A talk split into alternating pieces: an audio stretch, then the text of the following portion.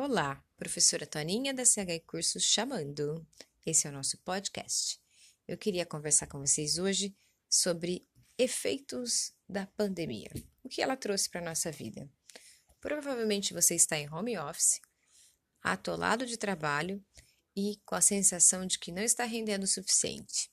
Bom, com certeza você precisa tirar um tempinho para você organizar sua agenda, organizar sua casa, organizar a sua vida.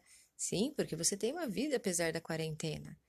E uma das coisas que você pode fazer para melhorar essa qualidade de vida na quarentena é lembrar dos seus projetos pessoais. Você lembra que você tinha é, projetos para 2020? Olhe para eles. Professora, não dá, não tenho dinheiro, não sei como será o futuro. Talvez você esteja olhando para o copo meio vazio. Talvez você não precise de dinheiro, talvez você precise só de sonhos.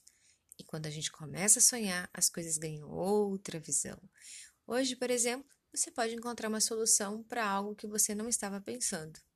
Mas para isso você precisa organizar a sua vida.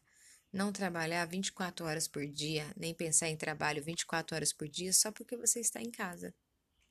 Que tal começar a fazer a partir de amanhã um novo hoje, uma nova vida, uma nova visão?